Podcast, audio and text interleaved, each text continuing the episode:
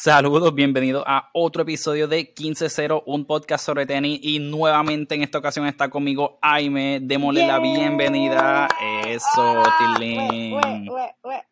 Estamos, estamos ready, estamos modeme. Dime que sí, dime que sí, dime que sí. Super moti. Estamos bien ready para aquí para hablar de tenis. Me gusta, me gusta. Pero ¿sabes quién está más moti que todos nosotros juntos? Iga Swiatek. ¿Por qué? Porque está acabada de coronarse como un two-time French Open champion. La final fue hoy de la chica y wow, qué juegazo. Eh, un poquito más en términos emocionales que actual tennis, porque pues Sí, nos gustaría decir que fue como que una final brutal, pero bueno, tú sabes, tú sabes, fue un poquito más de lo mismo, ¿verdad? ¿Y qué, y qué es ese más de lo mismo que hemos visto hasta el momento? Totalmente, o sea, con esto Iga, eh, ¿verdad? Se empata con el récord de Serena Williams de tener 35 juegos ganados en consecutivo. La nena está jugando en niveles expert alien el juego, así que estamos Sí. teniendo issues. Los otros jugadores están teniendo issues para poderse, ¿verdad? Como que catch up con ella. Eh, y hoy Coco, en realidad yo estoy bien orgullosa de Coco. So, podemos ver que en otros episodios en donde yo he participado, pues obviamente sabes que yo tengo como que jugadores del corazón y uno de Claro, es Coco. claro, sí. Este, y me encanta, o sea, que a los 18 años haya llegado a esa final, ella ya ha ganado en dobles, otros torneos y todo, y mañana de hecho tiene final de dobles, sobre el camino de Coco todavía no está, o sea, el Roland Garros para Coco todavía no ha terminado, pero el hecho de que a los 18 jugara contra Iga está brutal, aunque la pobre, los nervios se le vieron desde el segundo 1 hasta el minuto 60 que duró el juego.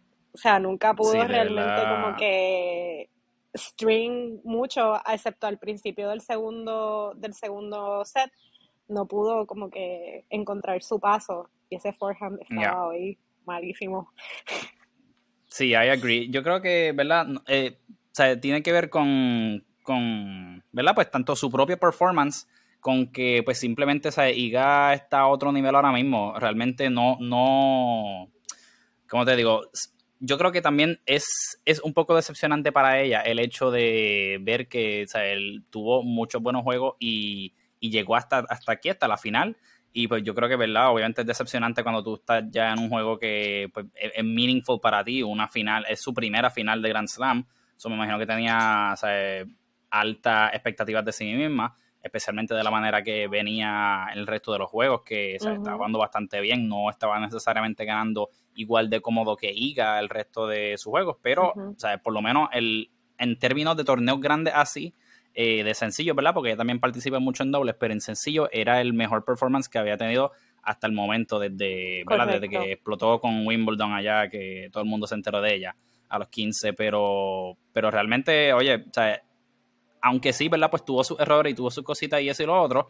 En el segundo set apretó un poquito más y, y subió a 2-0, pero después de eso, pues no, no le pudo salir más nada. No fue tanto con que, pues, ella lo hizo muy mal, sino que, pues, que Iga realmente volvió a subir su nivel y, o sea, ahora mismo lo que estamos viendo, yo creo que es el display de tenis más impresionante del lado de hombres y mujeres, o sea, no importa, porque es no es simplemente que está ganando, es que está ganando tan y tan y tan cómodamente que pare- parece un chiste, parece un juego.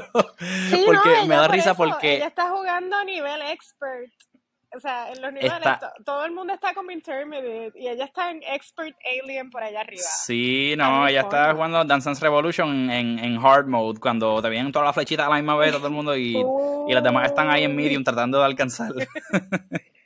Pero me da risa porque nosotros hace, hace cuánto fue que estábamos hablando, hace casi nada de, de cuando dominante está Barty y esto y lo otro, obviamente antes de que se retirara, pero que, o sea, es que para que tú veas cómo las cosas pueden cambiar en un abrir y cerrar de ojos, que estamos diciendo que, mira, ella se coge un break y ven y vuelve y gana el torneo y esto y lo otro, pero ahora mismo lo que estamos viendo es un nivel, ¿sabes? que yo por lo menos, yo pensé, ¿verdad? Pues maybe que Iga iba a ser de las frontrunners el resto del año luego del retiro de Barty, pero nunca jamás me, pensó, me pasó por la mente que iba a tener como que este liderato y que no lo iba a soltar ni para el carajo. O sea, si tú miras los rankings ahora mismo a nivel de puntuación, tiene como 8.600 puntos y la próxima que le sigue, que es Annette Contavit, tiene como 4.300. tiene casi el doble de, puntuación para que... Sí.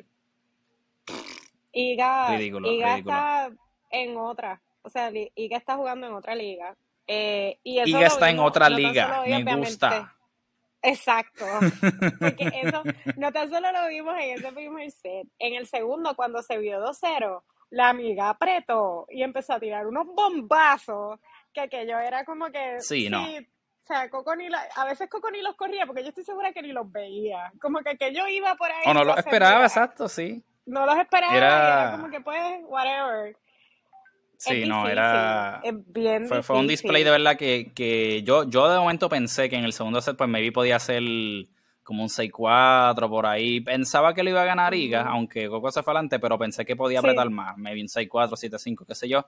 Pero, o sea, es, una cosa ahora mismo histórica. Y está, está gufiado poder haber visto un desempeño así porque me recuerda, y yo pienso, ¿verdad? Que pues cuando uno piensa, ¿verdad? Eh, en, en todos estos otros eh, records y achievements históricos, eh, ahora mismo las únicas personas que tienen un streak más largo en, lo que va de, ¿verdad? De, de Active Records y Rankings, entiendo que es Federer y Djokovic, que Djokovic empezó con 40 y 42 o 43, y después Federer que tenía 41, que fue en el 2006, y el de Djokovic fue en el 2011, y, pues ahora está Iga con 35 ganadas pero que, pues, ¿verdad? En ese entonces, por lo menos, yo cuando seguí el tenis no estaba maybe viéndolo tan y tan de cerca, so lo había visto así, ¿verdad? Como que lo había escuchado y había visto el torneo aquí y allá, pero ver uno como que en este apogeo a esta, a esta jugadora, o sea, te hace sentir como que, mano, esto es algo súper especial que, o sea, esto no pasa, ¿verdad? Todos los años y esto, o sea, te, hace apreciar el momento más aún. Así que pienso que el hecho también de que solamente tenga 20 años es una cosa o sea, espectacular y pues podemos pensar que lo que le falta, imagínate. So, es algo que es súper, súper cool de ver. Pienso que sí. y algo que y algo que estaba viendo, que estaban diciendo esta mañana, que a diferencia de otras jugadores, eh, de otras jugadoras, ella ha cogido bien, o sea, ella ha mirado a los otros jugadores, lo que, el, que fue un tema que tocamos también cuando hablamos, de, eh, hicimos el podcast del retiro de Ash Party, que ella está viajando con actually un sports therapist, o sea, una persona, un, ah, psicólogo de deporte. So, para ayudarla a manejar sus emociones, a que las cosas estén bien, o sea, que ya se está cuidando no tan solo del término físico, sino también del término emocional y mental, porque hemos visto en jugadoras, o sea, a través de, este, de estos últimos dos años, como esa parte es, es igual de importante que la física. O sea, tú puedes tener toda la habilidad física del mundo, pero si en la mente no estás ahí, está chaval. So, eso que ella esté haciendo eso, o sea, te da, ves como que unos cambios y unas cosas que she's here to stay. O sea, que lo que la único que la puede sacar es, es, que tenga, y que Dios no lo quiera, algún, se lastime algo y tenga que salir por algo. Pero después de eso, ella está aquí, es como que, hola, aquí estoy, Gracias a todas por participar. Aquí estoy yo. Exacto. Para ganarme otro título. Exacto. Yo soy tu reina, todo está bien. Llevo cinco títulos este año. Segundo Grand Slam. Vamos a Pero mira, fíjate, a, pesar de todo eso, yo la siento como, como una como una chica como bien humilde y eso, sobre eso me gusta, como, como que no ronca, entiendo. Obviamente tú sabes, estoy seguro que ella sabe que ella es buena y yo estoy roncando. Sí, exacto, exacto, exacto. no nosotros, exacto. eso me gusta, eso me gusta. Está, está chévere. Y pienso que de verdad, eso, eso que mencionaste es parte de uno de los nuevos, tal vez, ¿verdad? Eh, trends que yo diría que estamos viendo que los jóvenes tenistas de hoy en día que están subiendo, pues pueden, ¿verdad? Pues maybe tomar notas de las cosas que han visto antes y adaptarlas a su juego. Vemos, por ejemplo, como un Alcaraz que tiene a Juan Carlos Ferrero en su equipo, que hemos mencionado que ha sido un factor importante en su desarrollo y en mantenerse durante pues, este periodo que ha, ido subiendo, ¿verdad? Estos últimos meses que ha sido pues, hasta favoritos de este mismo torneo, ¿verdad? Que, que pues terminó eliminándose por Zverev, pero aún así de eso no le quita todos los accomplishments que ha hecho durante el año y todo lo que le falta, ¿verdad? Porque no dudamos que pues tenga un resto del año y otros años más por venir súper buenísimo. Pero eh, ese mismo hecho de que estamos viendo estos jóvenes así haciendo, tomando estas decisiones ¿verdad? Pues, maduras, por decirlo así. Por ejemplo, cuando Alcaraz jugó, eh, que ganó Madrid, eh, pues decidió eh, no jugar en Roma, que era el último torneo que le faltaba antes de la temporada de Clay, antes de Roland Garros. Y por lo general, ¿verdad? ¿verdad? Menos que no tenga alguna lesión o algo, pues los jugadores tratan de mantenerse lo más activos posible para eso mismo, para tener un buen ritmo, tener un buen momentum y llegar lo más preparados posible. Pero en el caso de Alcaraz, pues sí tenía, creo que se fue que se dobló un tobillo o algo así, nada súper serio, pero tomó la decisión de skip that para poder mantenerse healthy y, y, tener una buena participación aquí. Que pienso que lo tuvo, pero que una buena decisión que, ¿verdad? Pues yo imagino que tal vez cuando uno es joven, pues está, obviamente, pues el tiempo de recuperación un poquito más rápido y tú estás ah, emocionado y pompeado por, olvídate, como que jugar y mantenerte y eso. So que pienso que fue eh, una de las cosas que vemos que pues se están tomando más maybe en serio eh, esos, esos detallitos que pues, al final del camino hacen una diferencia long term en lo que es tu carrera como, como profesional. Claro, no se están explotando y me doblé un tobillo y mañana voy a volver a otro torneo y otro torneo, sino que ellos están pensando, tienen una buena estrategia a largo plazo que esperamos que sigan así, ¿no? Y este para poder desarrollar porque creo que, que habíamos hablado sí de que por ejemplo Nadal y otros más verdad de la generación anterior jugaban mucho a través de su de la de, lastimados o recién recuperados no se estaban dando el tiempo necesario para que el cuerpo eh, se sanara. Y eso al final juega en contra de, de, ellos y ya hablaremos de eso más, más adelante porque ahora Nadal está fuera del, de Wimbledon. Dijo me voy a coger un break porque no pongo el pie está, está fuerte esa situación. Pero antes de llegar a Nadal, que va a ser un... Yes, antes de llegar a eso, que va a ser un tema bien interesante que vamos a hablar, vamos a hablar de posiblemente la única jugadora con la cual Iga se enfrentó que le ofreció algo de, de, reto, ¿verdad? Y logró, fue, fue, la única que le quitó un set a Iga durante todo el torneo y fue Kim, Kim Wan Zeng, si estoy pronunciándolo bien, ¿verdad? Maybe no, pero Esa es la mejor de mis habilidades, ¿verdad? Creo que así. Kinwan Zen o Zen Kinwan. Eh, pues no, tampoco estoy muy clara de cómo es, pero vamos a decirle Zen. Eh, porque Zen, ¿verdad? Sí, creo que clara. sí. Pero sabemos, si, si has visto el, el, Roland Garros esta semana, sabes exactamente de quién estamos hablando, porque es literalmente la única jugadora, un dark horse para mí. O sea, como que ella no no es necesariamente ha, estado en torneos, ha lucido así como que llegó a las cuartos de final y ese tipo de cosas. O ella es very much, se ha quedado casi siempre en los primeros rounds o en los, los qualifiers y le dio tenis a, a, Iga que no se lo esperaba. Yo estoy segura que ella no se esperaba que ese juego iba a ir así. El juego de ella, para, ¿verdad? Para mencionarlo para los que no lo vieron, el primer set cuando jugaron ellas dos, que esto fue en la cuarta ronda, eh, se lo llegó Zen en tiebreaker 7 eh, a 6 y el tiebreaker fue 7 a 5. Pero luego de eso, pues Iga volvió a su dominance mode y le dio un 6-0-6-2 que, pues, ¿verdad? Como que te sorprende un poquito después de tu ver un nivel eh, de competencia así tan, tan apretado que, ¿verdad? Que pues le bajara tanto. Pero una de las cosas que había mencionado, ¿verdad? Eh, pues, ¿verdad? usualmente cuando esto pasa, pues dicen como que cuál tú piensas que fue la razón, como que te cansaste, esto y lo otro. Y pues una de las cosas que ella mencionó que, que abrió, ¿verdad? Un poquito a la conversación y pienso que algo súper interesante que, ¿verdad? Honestamente yo no recuerdo la última vez, if ever, que había escuchado algo así y eh, algo que yo uno se queda como que de, a lo mano, ¿verdad? Porque no se habla de esto y porque no se menciona antes. Es que ella precisamente mencionó que pues la razón por la cual le bajó su nivel era porque no se sentía bien at all, porque tuvo muchos stomach cramps dado a que estaba en su menstruación. Y, mano, como que es algo tan y tan normal una vez como que tú actually lo dices, pero como que nunca se digo yo por lo menos, ¿verdad? Yo, ajá, aquí hombre, hola. pues nunca como que hubiese pensado eso y es como que, mano, ajá, como que, sea, todas las mujeres como que tienen que pasar por esto, especialmente. Ajá. Y, y como que, wow, mano, es algo como que tú te quedas literal, como que esto puede ser una causa súper normal por la cual, ajá, como que pues tenga alguna, ¿sabes? ¿Verdad? Porque estoy seguro que todas eh, reaccionan diferente, pero, sea, de que afecta pues su performance y más si es a nivel profesional, pues, ajá.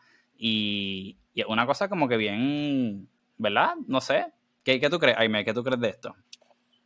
Para mí, yo, o sea, WTA sigue rompiendo barreras con cosas y, ¿verdad? Abriendo la puerta a un sinnúmero de conversaciones como salud mental, porque todo esto empezó, o sea, el tema de salud mental también empieza este, a coger auge con el tema de Naomi, Osaka y todas esas cosas.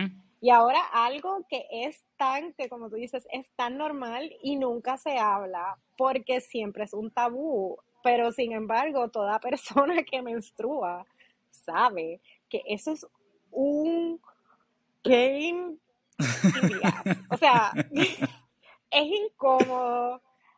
Y puede ser un dolor que puede, o sea, aquí uno, hablando así eh, por encima, puede ser un dolor que es como que te tienen una bota puesta en el abdomen todo el tiempo y te están empujando, pero hay gente que es totalmente, o sea, totalmente lo aniquila por días, que no te puedes parar, que, te, que se te pasa el dolor del, del abdomen a la pierna, o sea, es bien incómodo, bien impredecible y en verdad es bien debilitante. Ahí, este, ah, de hecho, hay un estudio que dice que es lo más cerca a que el dolor, el nivel del dolor puede ser lo más cerca a un, a un infarto en un hombre. Como que ese, esa, ese, ese apretón que uno siente es, lo, es, lo, que lo pueden comparar. Dicen, bueno, pues puede ser como que el dolor y la intensidad es como la Algo parecido, algo menos. Sí, nunca me ha dado un infarto, pero me imagino que si me diera, I would Pero si tuviera, si lo tuviera una vez al mes, pues sería más o menos así.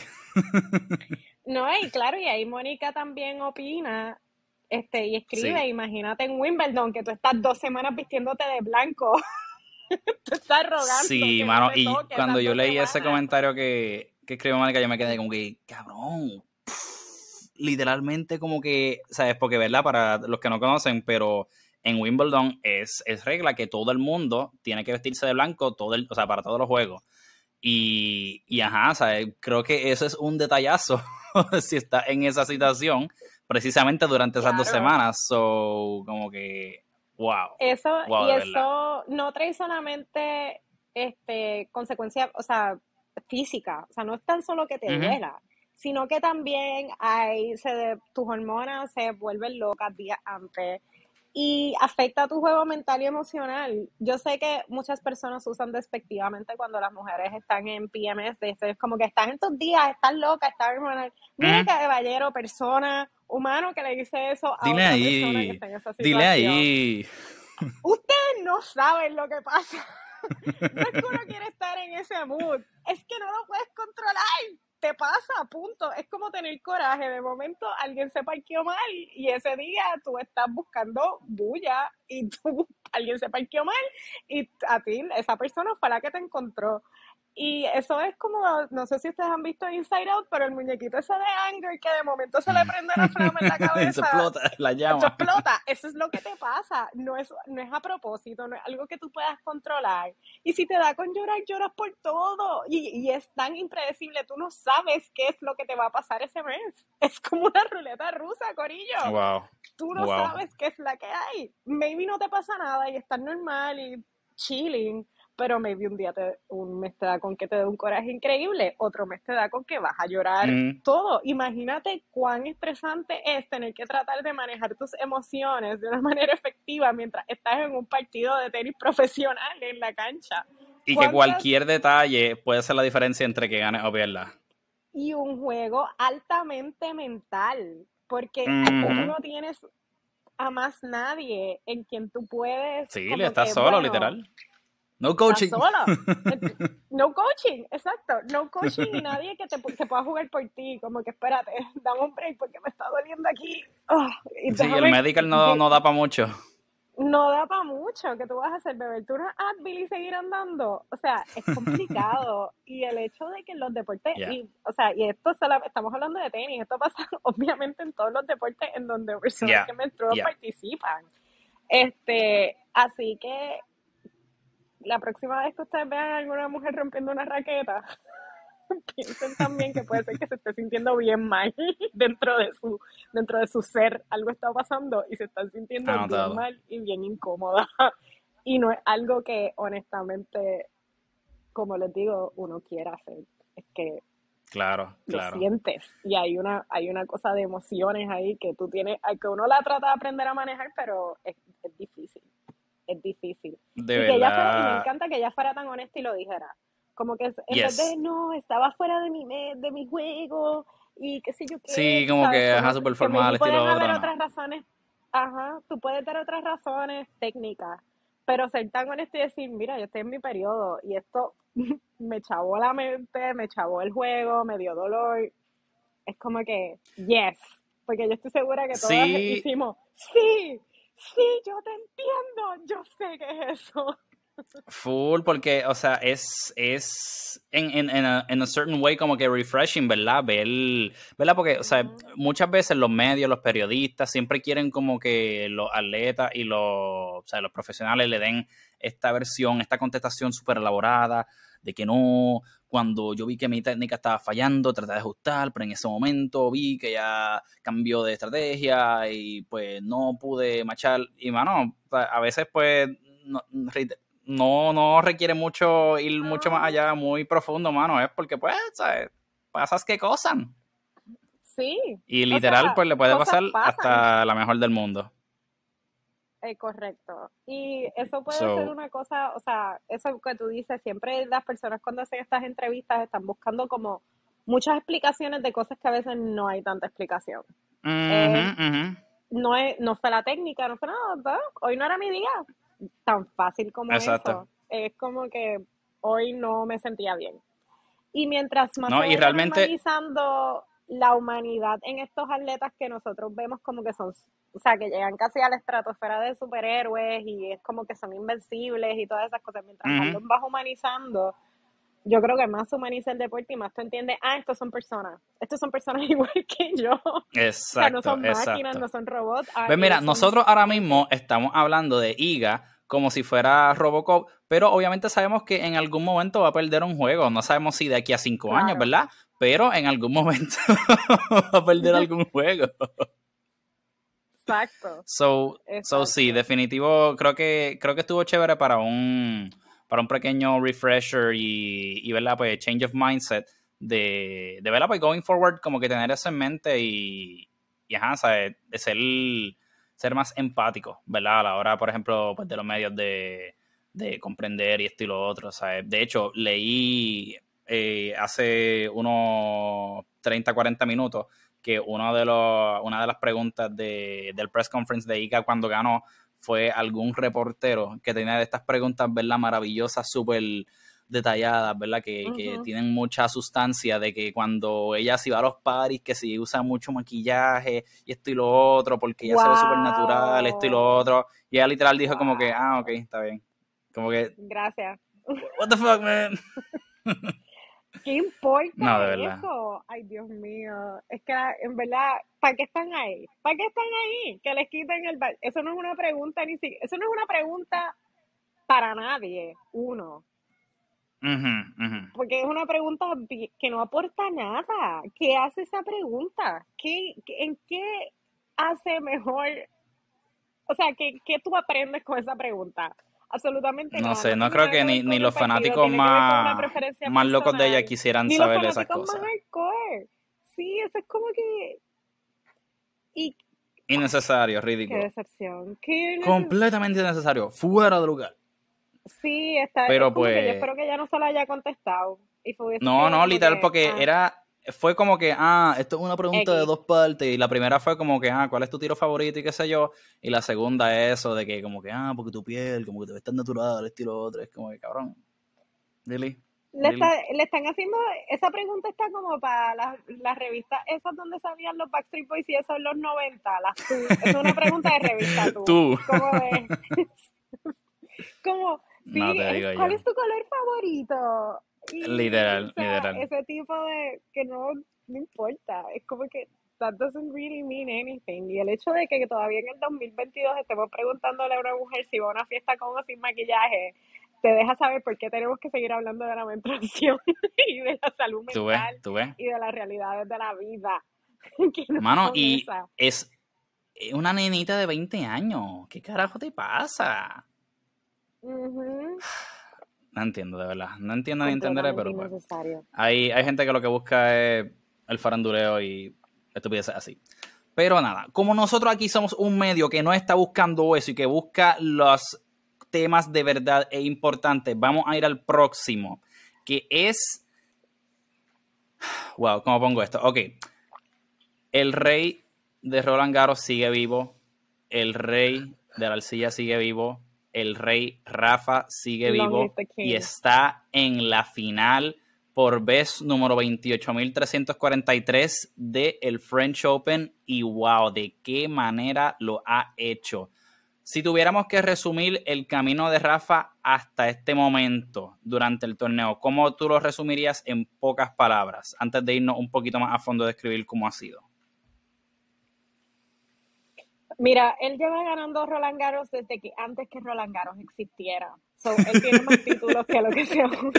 Había, estaba, estaba en los jeroglíficos escrito como que y habrá un español llamado Rafael Nadal que ganará el torneo por los siglos de los siglos de los siglos de los siglos. Si él juega, él gana. O sea, yo estaba hablando con una amiga mía del otro día de estadística que es, o sea, Ismael ama a Rafa Nadal y ella me dice, ¿sabes cuánto ha perdido de los que ha jugado? Cero. o sea, de los que ha llegado a la final. Él obviamente perdió ah. en el 2011, perdió contra Djokovic en los quarters y qué sé yo. O sea, como que ha perdido dos veces que no ha llegado a la final. Pero cada, cuando ha llegado a la final, gana. So, yo creo que 100% victory rate. en este camino. Exacto. Eh, yo lo he visto en este camino no sé si soy yo y me puedes decir, ¿verdad? Estás en lo contrario, pero yo lo he visto como un poco más pesado. Creo que ya su cuerpo y eso, él lo está haciendo brutal, pero veo que, que le está pesando al amigo. Está pesando ya un poco. Como que, y, o sea, y su decisión también de, de las decisiones que está tomando después de los juegos y todas esas cosas él está como que slowly llegando ya a una parte en donde va a empezar a tener que tomar unas decisiones más importantes y considero una palabra con R, que yo creo que no, no quiere ver, pero, pero creo que, que, va por ahí, va por ahí. Tú me dices. Sí. Yo, yo creo que definitivamente, ¿verdad? Si lo comparamos, ¿verdad? Tan, tan, tan cercano como, como su título del, del 2020 definitivamente estamos viendo eh, una versión de Rafa más, eh, con muchas más millas en su cuerpo de lo que pues, maybe pensamos hace dos años que, tenía. Eh, el issue del pie, definitivamente un factor pues más grande de lo que esperábamos que fuese, ¿verdad? Pues nosotros siempre nos vamos a hacer el cuento de que, oh, va a batallar y como que lo dio el todo y no se quitó y va a volver y está esto y lo otro, pero el, el dude, o sea, definitivamente como tú dijiste, se nota que ha llegado a la final, pero lo ha sudado, lo ha sudado, ¿verdad? Y no es que él no se haya esforzado anteriormente, pero eh, en este, o sea, mira, por lo menos en las primeras rondas le fue relativamente bien, que de hecho fue algo que mencioné en el último episodio que hicimos, que durante las primeras dos o tres rondas habían sido juegos de Nadal aburridos, pero en el buen sentido, porque no se había tenido que tirar los four setters, los five setters. En las primeras tres rondas, mira, contra Jordan Thompson, 6-2, 6-2, 6-2. Carlos Mutet, 6-3, 6-1, 6-4. Eh, Van de Sandstrop, eh, 6-3, 6-2, 6-4. South Chilling hasta ahí. Después de ahí vino la, el stretch run donde se tiró eh, cinco sets con Félix eh, de tres horas y pico. Luego con Djokovic, eh, un juegazo buenísimo que aunque lo ganó en cuatro sets, ¿verdad? Que tú pensarías, aunque uno pensaría que fue pues, cómodo de ganar, realmente no fue tan así, ¿sabes? Fue súper peleado y obviamente sabemos que Djokovic nunca va a ser un paseo. Eh, so, yo todavía no, no supero ese game, el game que duró como por lo menos 15 o 16 minutos. Dus, ventaja, dus, ventaja, dus, ventaja, dus, ventaja. Wow, wow. Sí. Cuando tú dices el nada, game, ya todos saben de cuál estás hablando. Sí, exacto. The game. The game. De verdad que sí. Y nada, y luego entonces pues vimos que ayer eh, se enfrentó con Zverev Yo personalmente, yo pensaba que esto iba a ser otro caso como el de, ¿verdad? Pues, ¿sabes? que hemos visto anteriormente que es Beref eh, muy buen jugador y todo, ¿verdad? Pero pues no necesariamente yo lo eh, asociaría con Clay como una de sus superficies eh, favoritas o las que mejor se desempeña, pero le ganó un mega juego cabrón al Alcaraz y dije, coño, pues mira, tiene break y llevó a Nadal a un tiebreaker en el primer set que Nadal llevó a ganar 10 a 8 y de verdad que le, dio un, un breakpoint. De hecho, cuando comenzó el partido, eh, a Nadal y parecía que podía llevarse el primer set hasta que, pues, ¿verdad? Apretó Rafa más y, luego pues se llevó el tiebreak, pero fue un juegazo, juegazo, juegazo. Pero pues desafortunadamente eh, vimos que pasó algo que no nos gusta que pase nunca y fue que Zverev terminó retirándose porque tuvo una lesión que se en el momento pues lo que pareció que ocurrió fue que se dobló un tobillo eh, como iba corriendo lateralmente pues verdad con el momentum y todo eh, fue, fue feito. Si alguien pudo ver, ver ese replay o, el video, pues no se ve para nada lindo. Y, nada, o sea, no, no tuvo break, tuvo que salirse y hace pues un uno, una hora, dos horas, creo que él confirmó que había, se había roto eh, varios ligamentos de, del tendón en, en su pie, ¿verdad? Y pues nada, esto definitivamente va a ser algo que hay que considerar en su participación el resto del año. Eh, pero en cuanto a lo que tiene que ver con, ¿verdad? El, journey de Rafa como tal, pues, ¿verdad? Eh, esto obviamente va a sonar horrible, pero saben que no lo quiero decir de esa manera, pero pues le beneficia a Rafa el que el juego haya acabado pues en poco tiempo, pues porque obviamente considerando... Con todo y eso ese juego, No, o sea, obviamente. todo y eso ese juego duró tres horas. Duró prácticamente tres horas y no habían ni acabado el segundo set. El segundo set estaba comenzando un tiebreak. O sea, si Zverev, si hubiese acabado, ese, si Zverev hubiese ganado ese tiebreak, fácilmente podían irse dos horas más por lo menos y ya iban por tres. O sea, íbamos a ver Wow, un partidazo que iba a ser monstruoso, pero un, sumamente físico, eh, difícil para las dos partes, pero obviamente un poquito más detrimental para Nadal, eh, con el hecho de que pues mientras más rápido pueda sacar estas cosas mejor, con las condiciones en las que está, pero, pero, wow, de verdad, una cosa monstruosa. Ese juego, ese juego yo lo estaba viendo eh, live espectacular. O sea, era un juego de esos que te quedas de final, no de, no de Sí, que, es una pena que no sea la final, de verdad. Y sentí lo mismo que en el de Djokovic, de, hecho, sí. Ellos tuvieron issues de, este, o sea, de humedad, como que estaban hablando mucho los, los comentaristas de que había unos issues de humedad, que la bola estaba pesada, o sea, Rafa en un momento se la dejó hasta de meter en el bolsillo porque se estaba mojando del sudor, de lo mucho que estaban sudando, y verdad, y Rafa que es una persona que suda mucho a Siris. Sí, este, Cuando juega normal, en unas condiciones normales, igual el tipo está sudando full.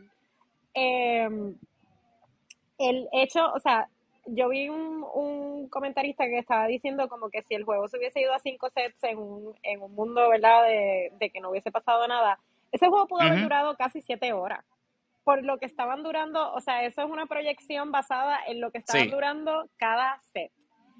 Rafa es una máquina jugó como una máquina, estamos hablando que ellos son humanos, pero él jugó como una máquina porque en ese segundo set él, lo iba a perder. O sea, eh, él, ganó como cuatro games corridos o cinco games corridos para empatarles Zverev, para entonces hizo un tiebreaker, fue horrible. O sea, cuando yo vi live, ese hombre empezó a gritar cuando se Mano, ese, ese momento en específico yo no lo pude ver porque a mí se me fue el link y yo, o sea, no vi qué pasó y de momento que me pasan por otro chat ah, diablo, ¿qué pasó? yo, no jodas, ¿qué pasó? Esto y lo otro. Y después vi el replay y yo, anda pa'l carajo, mano.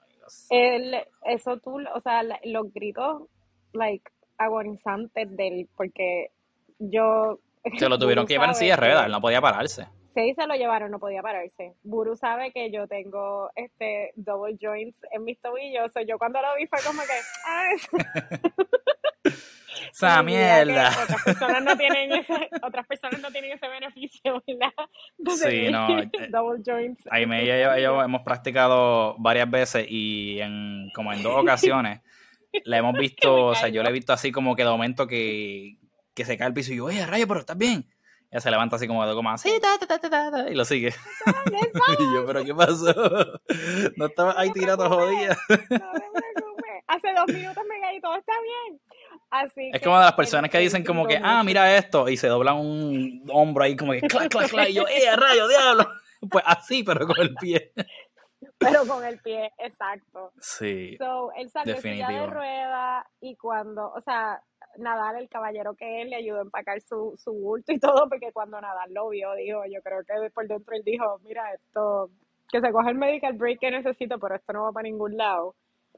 Porque eh, fue bien fuerte, fue bien fuerte. Y esto pones Veres en una posición en la que, como estábamos hablando ahorita fuera del aire, eh, puede ser que él esté fuera por el resto de la temporada, porque nosotros no sabemos exactamente cómo nuestra expertise en ortopede, eh, de ortopedas, ¿verdad? Puertorriqueños, es que esto debe tomar varios meses, si no, si no hay que operarlo de por sí va a tomar varios meses de recuperación.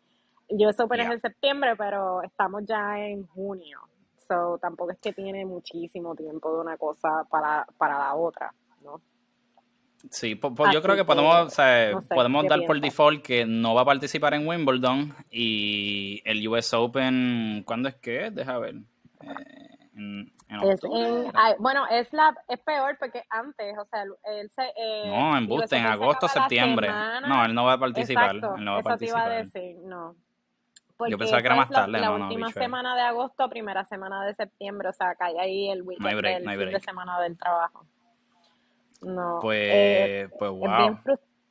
Otro que no ves, y ahí, porque todos están con los pies hechos destrozados, llegamos a otra persona que no va a participar en Wimbledon, va a ser Rafa, que dijo... Que, que pero pero, pero en ese, por ese lado, ¿verdad? Eso fue algo que, él comentó luego de, entiendo que fue ese juego, eh, que él comentó, ¿verdad? Que no iba a estar participando probablemente de Wimbledon este año para recuperarse, ¿verdad? Porque ha sido bastante vocal en que el pie, el pie, el pie, el pie. Y pienso que obviamente, ¿sabes? Ya en esta etapa de su carrera, él lo ha mencionado, eh, No, no vale la pena seguir jugando a menos que pues tenga break de possibly content. Y oye, ¿sabes? Al nivel que está jugando Rafa, yo no lo pondría past him de que fuera un contender si fuera a jugar a Wimbledon, pero en el estado físico en el que él está, y obviamente pues escogió jugar Roland Garros por lo que obviamente significa y porque es su torneo de especialidad y esto y lo otro, luego de haber ganado el Australian Open y porque pues, ¿verdad? O sea, él, modificó su calendario para poder participar en esto, pero, pero, o sea, dada la condición y cómo él se siente, pues no, no esperaba necesariamente que tuviera una participación extensa, o sea, if any, en el, en el grass season, bastante similar a como ha hecho Federer en los últimos 2-3 años, donde no participaba del clay court season para poder entonces prepararse para Wimbledon, que pues obviamente eh, ahí es su torneo preferido y estilo de donde quiere eh, tener mejor participación y lo que hacía entonces es que pues he got a jump start eh, porque obviamente ¿verdad? las personas que están participando en el Clay Court Season y con miras de pues, desempeñarse bien al French Open,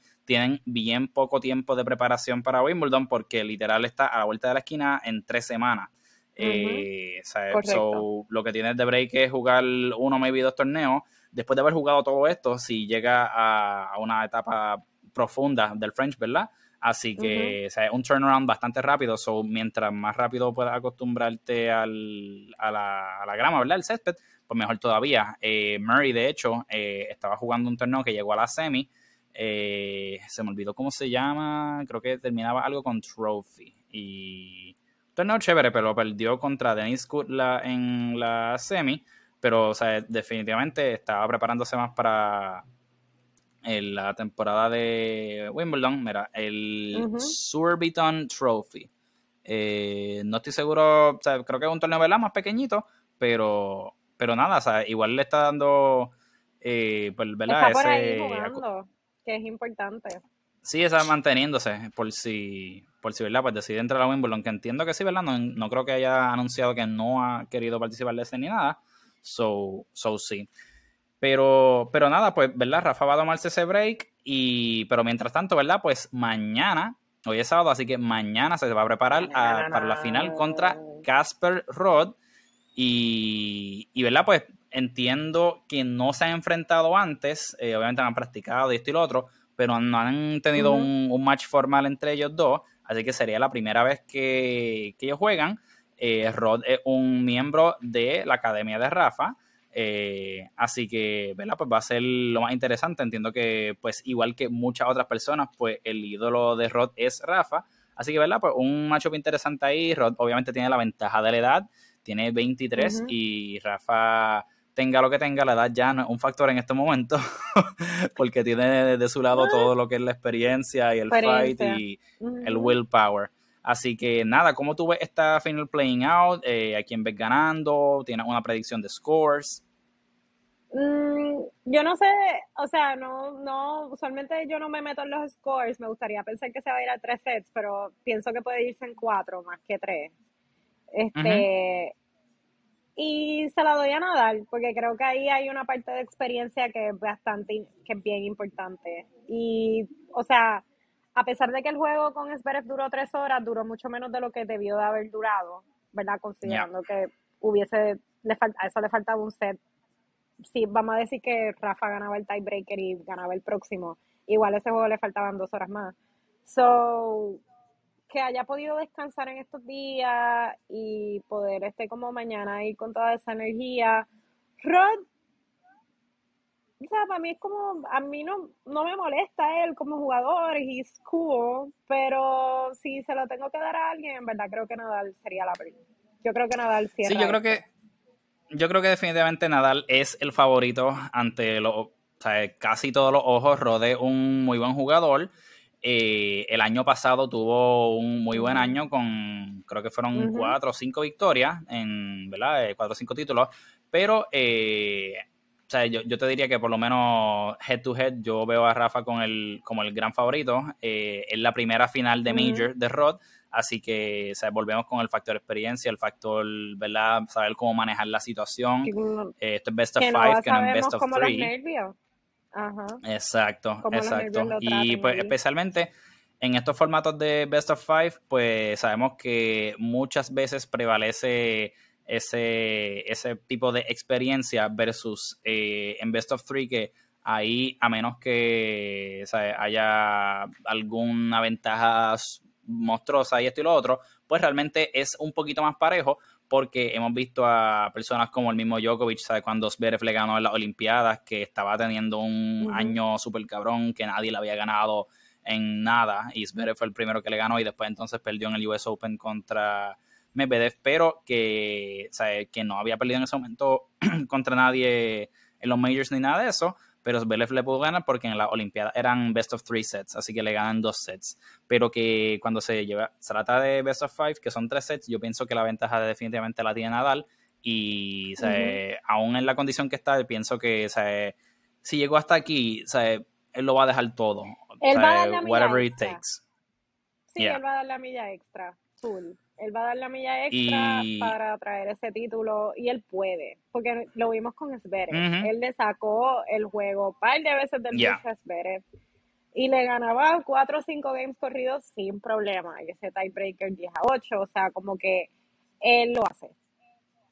Yo creo que sí. definitivamente. Yo, yo me quedé, o sea, cuando estaba en el tiebreak abajo, ¿cuánto era? 5 5-2 o 5-3 que tiró un passing shot, o sea, que tú te quedaste anda al carajo cómo tiró eso, o sea, monstruoso, de verdad. Así que creo que creo que con eso pues, podemos concluir la parte de Rafa. Eh, los dos estamos de acuerdo que de verdad debe ser el favorito. Yo también lo veo a nivel como de cuatro sets. Creo que Casper puede llevarse uno, eh, dependiendo de cómo Rafa empiece. Eh, si empieza bastante fuerte y eso, pues Rafa llevándose.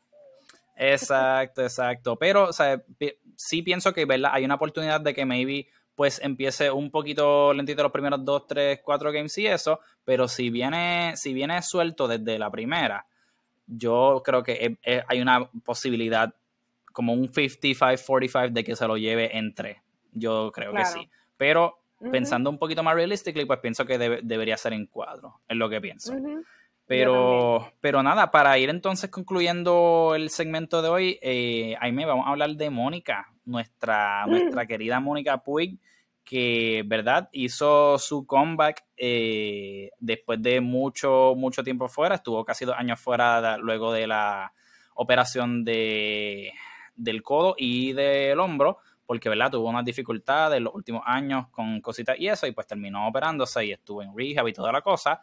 Y nada, pues ella hizo su comeback, jugó, entiendo que unos dos torneos, pero en el último que jugó, que no recuerdo bien cuál fue, pero creo que fue después de. Después de un torneo que. Ah, él jugó el de Madrid y después de ese que perdió en la primera ronda, pues jugó otro que no recuerdo cuál fue, pero en ese torneo, eh, en un. ¿Verdad? En un rally, como que se resbaló y cayó en su hombro. Y entiendo que fue el hombro que, que, había sido operado y tuvo que retirarse. No entiendo, ¿verdad? Yo, que por lo menos no, no leí no llegué a ver ninguna declaración como que oficial así de que como que, ah, me volví a lastimar, me pasó esto y lo otro. Entiendo que obviamente pues maybe fue, ¿sabes? Si sintió algo más pues por términos de precaución y eso. Pero eso ya ha pasado, yo entiendo que más de un mes de eso. Eh, y pues nada, me ha estado curioso porque por lo general, ¿verdad? Cuando pasan estas cositas, esto y lo otro, pues los atletas mantienen informados, dicen como que mira, me pasó tal cosa, esto y lo otro, eh, nada, ¿sabes? vamos a, como que estoy bien, no se preocupen. Ajá, como que esas cosas, lo mismo que es ver puso, como que anunciando que fue lo que le pasó y esto y lo otro, obviamente lo de él fue un poquito más serio, pero aún así, como que me, ha estado un poquito medio, medio curioso, medio misterioso, ¿verdad? Por decirlo así, porque al, no ver como que ningún tipo de comentario así de parte de ella y todas las cosas, yo les toqué los stories, yo me, siento bien psycho porque cada vez que ella sube una story yo les toqué para ver si hay alguna noticia que ella diga. Y todos son como que cosas como que del diario vivir, como que se va a yoguear, está, se va a ir a las panaderías por ahí desayunando. Eh, durante todo el torneo ha estado de comentarista, eso súper cool. Eh, pero como que me da, me da como que cosita mi corazoncito porque yo digo como que, hmm, ¿será que hay algo serio y no lo sabemos y no quiere decir nada y está esperando el momento correcto para decirlo? ¿O será que simplemente está dejando el tiempo pasar para entonces luego, qué sé yo, maybe en, no sé, cuánto, o sea, cuánto tiempo maybe? Porque, o sea, no creo que es que se haya, coño, no creo que por esa caída se haya descabronado el hombro completo de nuevo. O sea, no sé, obviamente, entonces yo especulando sin saber nada, ¿verdad?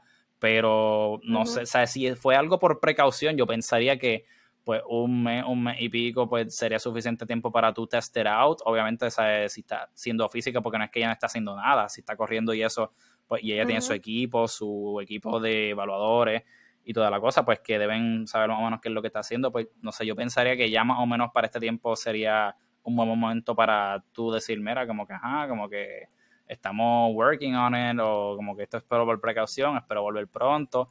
No sé, como que piensas que estoy yo hablando mierda, piensas que is it a big deal, is it no deal, is it is it qué es la que hay, qué es la que is it a half deal? is it a half deal? cuéntanos, este, cuéntanos tu opinión. Mira, yo creo que, que ella tiene un problema más serio que el hombro y es su juego mental y siempre ha sido un problema más serio que cualquier condición física que ella tenga. Maybe ella no está diciendo nada del hombro porque el hombro está bien o relativamente bien y ella no está lista para regresar en su en su forma, o sea, en su mente o en su preparación. Porque después de que ella pues tuvo aquel super año explosivo que ganó las Olimpiadas, que estaba jugando en todos los torneos, siempre le hemos visto que ella tiene la condición física y las cosas están bien físicamente y todo lo que hablábamos anteriormente, pero el juego de ella se, se, se descuadra, ¿verdad? Sí, como que se cae. En otra palabra. Se descuadra bien fácil. Entonces, yo no sé si la falta de updates acerca del hombro sea algo serio, pero no, o sea, si yo no yo no veo sus stories, pero no sé si está, si la has visto practicando en los stories o algo así. yo, eh, tenemos que hablar, o sea, como que yo creo que la próxima vez que practiquemos pues vamos a tener una conversación más terapia, ¿verdad? Base de por qué te estás estudiando, Mónica. Pero, fuera de esa conversación con dos cervezas, este, yo pienso que, que más allá, o sea, porque hasta si tú miras, Dominic Thiem también, aunque hizo todos aquellos false starts de decir que iba a volver y después dos semanas antes como que no, no voy a poder volver, voy a volver, no, no voy a volver, voy a volver, no, no voy a volver. Pero siempre tenía como que el tema de la, de la, tú estabas bien claro de qué era lo que le estaba pasando. y lo mismo cuando estaba del potro con su rodilla, del potro era como que, ok, tengo la rodilla mala, Exacto, y esto es lo que está pasando. y estas son mis prácticas con la rodilla y mírame que estoy practicando y estoy tratando de volver, hey.